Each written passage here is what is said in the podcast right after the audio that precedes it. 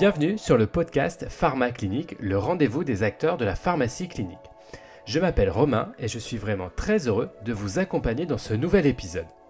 N'oubliez pas de laisser un commentaire et de mettre 5 étoiles sur votre plateforme d'écoute si vous avez apprécié cet épisode. C'est vraiment important.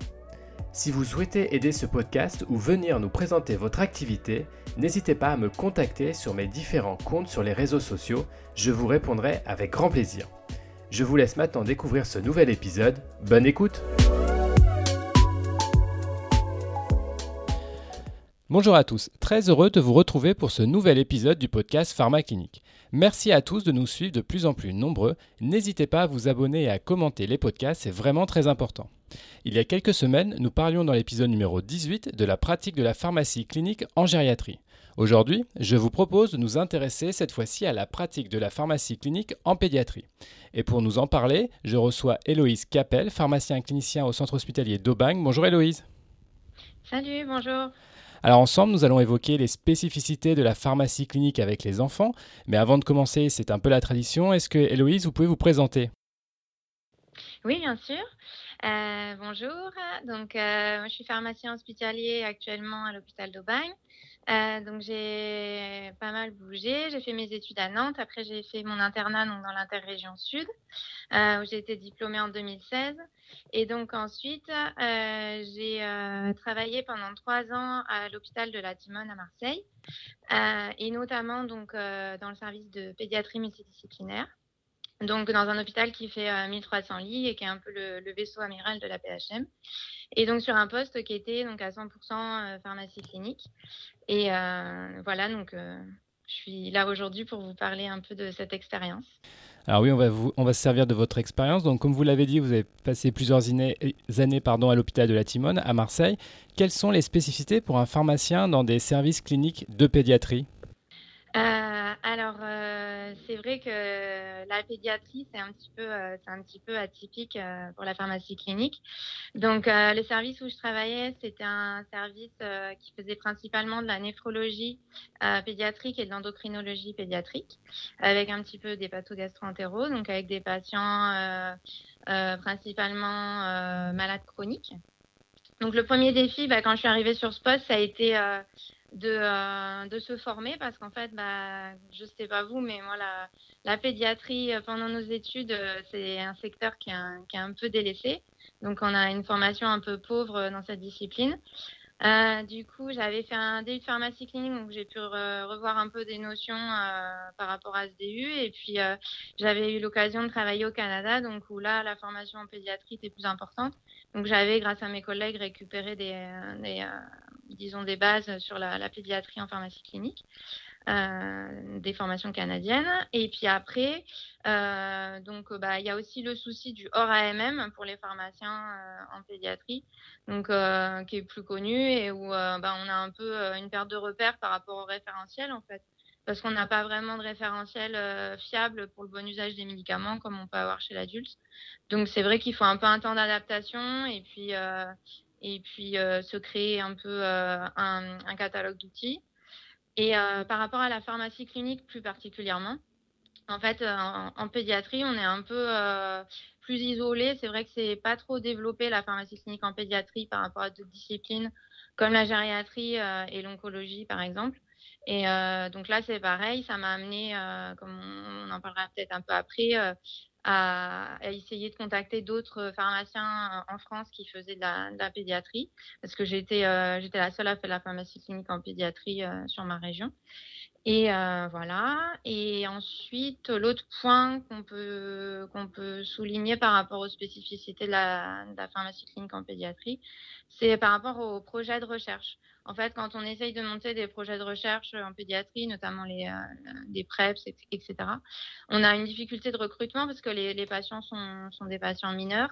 Et euh, c'est vrai qu'on passe dans une, euh, dans une autre approche où on va avoir une interaction majoritairement avec les parents, les grands-parents ou la fratrie éventuellement. Et où bah, quand les enfants sont petits, ils ne sont pas interrogeables. Et du coup, ça, fait, ça change un petit peu la, façon d'exercer. De, Alors, comme vous, l'avez dit, dans la population pédiatrique, il y a un réel risque avec la prise de, médicaments. Vous avez parlé des hors AMM. Quelles sont les autres grandes problématiques qu'on peut rencontrer avec, euh, les enfants? Euh, bah, Je ne vais pas vous refaire un, cours sur la pédiatrie, mais euh, c'est vrai qu'il bah, y a déjà tout ce qui est la notion de classe d'âge où entre le nouveau-né, le nourrisson, l'enfant, l'adolescent, on n'a pas forcément les mêmes, les mêmes références et, euh, et, la même attitude pour la, pour la prescription. Euh, je ne sais pas si vous avez cette référence, mais moi je suis partie en fait quand je me suis formée un peu sur la pédiatrie euh, de l'article de Cairns qui est sorti dans le New England en 2003 et euh, qui est un, article qui fait une grosse revue de la littérature sur euh, la pharmacocinétique et la pharmacodynamie chez, chez les enfants et en particulier chez les nourrissons et euh, avec la maturation en fait du métabolisme des, cytochromes, etc. Et donc ça explique bien euh, les différentes adaptations posologiques euh, au fur et à mesure euh, et euh, ce découpage en fait de classes d'âge avec des posos parfois très différentes entre nouveau-nés, nourrissons et enfants. Et puis par rapport aussi aux valeurs biologiques, euh, ben, il y a la problématique des, des, formules qui changent par rapport à la surface corporelle, l'estimation de la fonction rénale qui est différente avec la formule de Schwartz. Euh, après, ça nous amène aussi à l'adaptabilité des logiciels euh, de prescription en pédiatrie. Donc ça, c'est vrai que c'est souvent un, un, souci pour les, les, pharmaciens hospitaliers qui font de la pédiatrie parce qu'on a on n'arrive pas trop, enfin, où les médecins aussi sont réticents, les pédiatres, à utiliser des logiciels classiques parce que toutes ces, toutes ces adaptations en fait aux enfants sont pas forcément inclus dans les, dans les développements. Et puis enfin, bah, il y a le, le problème des, du manque de spécialités pharmaceutiques qui sont disponibles. Et donc, en fonction des prescriptions, euh, le fait de devoir faire des préparations hospitalières ou magistrales. Donc ça, c'est vrai que c'est plus connu. Souvent, les préparations à l'hôpital, bah, c'est euh, pour les enfants. Donc on le voit bien, beaucoup de spécificités liées à la population pédiatrique. Alors est-ce que, et vous l'avez cité avec cette référence bibliographique de 2003, est-ce qu'il existe comme en gériatrie des outils validés qui peuvent aider le pharmacien clinicien, alors pas forcément qui est en, qui est en pédiatrie, mais le pharmacien euh, de manière générale? Oui, il y a pas mal d'outils. Euh, alors, euh, en français, peut-être un peu moins, mais si on se débrouille un peu en anglais, euh, par rapport aux posologies, bah, il y, a, un livre qui est très utilisé par les pharmaciens hospitaliers, qui est euh, le, livre de euh, Pediatric and Neonatal Dosage Handbook. Euh, après, il y a plein de bases de données. donc, qui sont disponibles en ligne, notamment bah, la BNF, Micromedex, euh, il y a une application qui a été développée par les Anglais qui s'appelle Pediatric Formulary, euh, sur les posologies aussi. Euh, il y a un site qui est validé par l'Association européenne de pharmacie clinique qui s'appelle Kinder Formularium, où il y a énormément de posologie euh, pédiatrique avec toutes les références qui sont reliées. Après, il y a une application canadienne qui s'appelle EZ euh, e Drips, qui est euh, plutôt pour la réanimation, euh, et notamment réanimation pédiatrique. Et puis, bah, enfin, par rapport aux posologies, je pense que le plus, enfin, le plus sécurisant, c'est d'essayer de protocoliser un maximum dans les services pour, pour limiter le risque d'erreur et puis pour bah, aussi au moment de la validation, faciliter la tâche aux pharmaciens qui ne seraient pas forcément euh, habitués à de la pédiatrie. Je pense notamment aux internes sur les services de garde, par exemple. Donc ça, c'était pour les POSO. Après, par rapport aux autres outils, euh, c'est vrai qu'il y a un outil qui a été développé qui ressemble un petit peu au Stop Start en fait qu'on utilise en gériatrie. Donc par rapport aux prescriptions qui seraient appropriées ou non euh, aux, aux enfants. Et donc cet outil s'appelle POPI. Euh, POPI pour uh, Pediatrics uh, Omission of Prescriptions and Inappropriate Prescriptions. Et donc, euh, il regroupe en fait 104 critères et avec des critères donc euh, inappropriés ou des critères d'omission pour, faire des, des, starts en fait des, des, traitements qui manqueraient sur la prise en charge. Et donc, c'est un outil qui a été développé par la Société française de pharmacie clinique. Il est publié, il est donc l'article est en, en libre accès. Et donc, vous avez un tableau euh, avec, ben, selon les médicaments que vous avez, si c'est approprié ou pas, selon la classe d'âge. Voilà. Donc cet outil, c'est vrai que je l'utilise. Après, c'est plutôt pratique pour la pédiatrie euh, générale au niveau des urgences ou euh, au niveau de la pédiatrie de ville et peut-être moins adapté à des services de pédiatrie très spécialisés à l'hôpital. Voilà, donc à voir selon le type de population pédiatrique aussi, si c'est des patients chroniques ou des patients plus aigus pour l'utilisation de cet outil. Alors je rassure tout le monde, toutes les références que vous avez données, ils seront reprises dans les, commentaires de ce, podcast avec des liens pour, euh, pouvoir euh, les, les, découvrir. Alors durant toutes vos expériences, vous avez également mis en place des activités de pharmacie clinique comme la conciliation. Est-ce que vous pouvez nous présenter ces, ces actions? Euh, oui, alors la conciliation médicamenteuse, donc elle est faite à la Timone Enfant depuis 2014. Euh, en 2015, en fait, on a commencé avec euh, l'obtention d'un projet PREPS, justement, euh, un essai sur la conciliation avec pour critère principal la mesure de la réhospitalisation à un mois des patients. Et donc, c'était une étude donc on a suivi pendant plusieurs années. Et en fait, on avait donc au moment de l'inclusion du patient une conciliation d'entrée euh, qui était faite, ensuite une conciliation de sortie et un suivi donc à un mois euh, des patients avec leurs parents.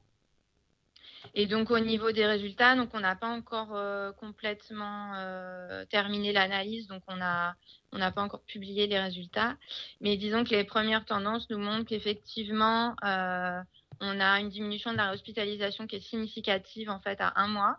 Donc en fait, notamment grâce à l'entretien de sortie avec ces malades chroniques, parce que souvent c'est des patients dont la maladie est découverte pendant l'hospitalisation, donc qui n'avaient rien avant et qui se retrouvent avec un, traitement, par exemple pour le diabète ou pour un syndrome néphrotique. Et c'est vrai que l'accompagnement euh, des, familles à ce moment-là, c'est intéressant en fait de doubler l'explication du médecin euh, par un entretien pharmaceutique.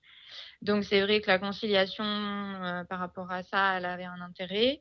Et après, donc par rapport à cette population, c'était des enfants qui étaient âgés en moyenne de 9 ans, donc euh, euh, plutôt des, enfants déjà assez grands, avec une durée moyenne de 6 jours d'hospitalisation.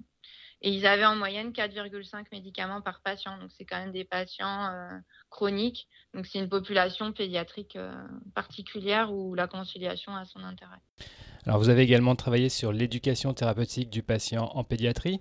Comment se passe un entretien éducatif avec des enfants, mais également avec leurs parents? Alors oui, en effet, on a essayé de faire un petit peu, euh, de développer des programmes d'éducation thérapeutique. Donc déjà, bah, moi, j'ai commencé par me, par me former, enfin l'éducation thérapeutique euh, au sens euh, strict du terme. Donc j'ai fait une formation au, au CRES, au Centre régional d'éducation pour la santé. Et après, donc j'ai pu intégrer en fait un programme qui, était, qui avait été déposé sur l'établissement, donc par rapport aux patients diabétiques justement qu'on suit, aux enfants et aux adolescents. Et euh, donc, parce qu'on a une grosse cohorte, on a plus de 400, 400 patients diabétiques de type 1 qui sont suivis euh, dans notre structure. Et euh, avec en plus une explosion de la file active, là en 2018, on a eu 82 nouveaux cas. Donc c'est vrai que c'est diabète de type 1, c'est en pédiatrie, ça devient de plus en plus, on va dire, important. Et en fait, donc ce programme de TP, bah, il est proposé au moment des consultations ou pendant les hospitalisations des enfants. Et euh, donc, il va y avoir le diagnostic éducatif, donc qui va se faire euh, avec l'enfant euh, tout seul s'il est déjà, on va dire, assez grand et qui gère lui-même son traitement, donc plutôt les adolescents, et donc avec les parents si l'enfant est plus jeune. Et après, donc il y a des ateliers collectifs qu'on propose pendant les vacances scolaires, où pour le coup, l'enfant doit venir avec un de ses parents. Et donc, selon les ateliers, en fait, on va on va mettre les enfants avec les parents ou euh, on va échanger les parents, donc euh, l'enfant va se retrouver avec d'autres parents pour euh, renforcer sa participation. Et puis on fait aussi des ateliers que avec avec les enfants. Donc on a un atelier bah, par rapport à l'implication du pharmacien sur un atelier donc comprendre son traitement. Donc c'est un atelier collectif avec les parents et les enfants, avec un petit quiz. Et puis, euh, on participe aussi, donc moi, en général, je propose aux, étudiants en pharmacie de participer à cet atelier sur les repas de fête et la cuisine à la maison, donc qui est fait plutôt avec la, un binôme avec la diététicienne, qui en fait euh, donc, consiste à faire la cuisine avec les enfants. C'est assez marrant, ça plaît aux étudiants. Et euh, donc, on cuisine toute la matinée avec eux. Et à la fin de la matinée, on va en fait apprendre avec les parents qui vont, qui vont venir chercher les enfants pendant une dizaine de minutes comment calculer quand on fait la cuisine soi-même, en fait, comment calculer le nombre de glucides contenus dans les plats et comment adapter son insulinothérapie au plat qui a été préparé à la maison. Et comme ça, permettre aux enfants de pouvoir aller à des goûters d'anniversaire, de pouvoir manger des plats maison et, manger un peu ce qui leur plaît. Donc ça, c'est un autre type d'atelier qu'on fait et qui est plutôt majoritairement au début bah, qu'avec les enfants. Et après, donc on a un autre projet d'éducation thérapeutique euh, qu'on a déposé, en fait, qui est lié à l'insuffisance euh, hypophysaire ou surrénalienne. Donc, euh, ce qu'on est centre de référence par rapport aux maladies rares de l'hypophyse. Et donc, ce programme, en fait, on a décidé de le, déposer, notamment parce qu'on a des soucis de, au niveau de l'insuffisance surrénale aiguë, que les, les, familles ont du mal à gérer et qui donnent lieu à des réhospitalisations. Donc ça, c'est pas encore démarré, mais, mais c'est un projet. Alors, comme vous l'avez dit, vous êtes membre de la SFPC et vous faites partie du groupe de travail sur la, sur la pédiatrie. Est-ce que vous pouvez nous présenter un peu les actions de, ce groupe de, travail? Alors euh, oui, bon ça fait pas très longtemps, j'en fais partie depuis euh, depuis 2018, depuis le dernier congrès de la, SFPC. Donc en fait, comme je vous disais, je m'étais aussi rapprochée de ce groupe par rapport aux, échanges de pratiques parce que c'est vrai que la pharmacie clinique en pédiatrie c'est pas pas très courant euh, encore en France. Euh, donc l'objectif du groupe, bah, c'est justement bah, de promouvoir et d'accompagner le développement de la pharmacie clinique en, pédiatrie. Et après, donc au niveau des moyens euh, mis en œuvre pour, euh, pour arriver à ça, donc on a, on essaye de produire donc des travaux scientifiques sur la thématique, de faire des émissions de recommandations sur les sur les pratiques professionnelles donc qui sont adaptées à la pédiatrie, et de valider des outils ou des documents en fait au moment des, des échanges de pratiques. Donc, euh, ces outils sont euh, disponibles pour les adhérents sur le site de la SFPC. Et euh, ensuite, donc, on a des objectifs, au niveau des objectifs opérationnels, on a un axe de travail donc, sur les échanges de pratiques.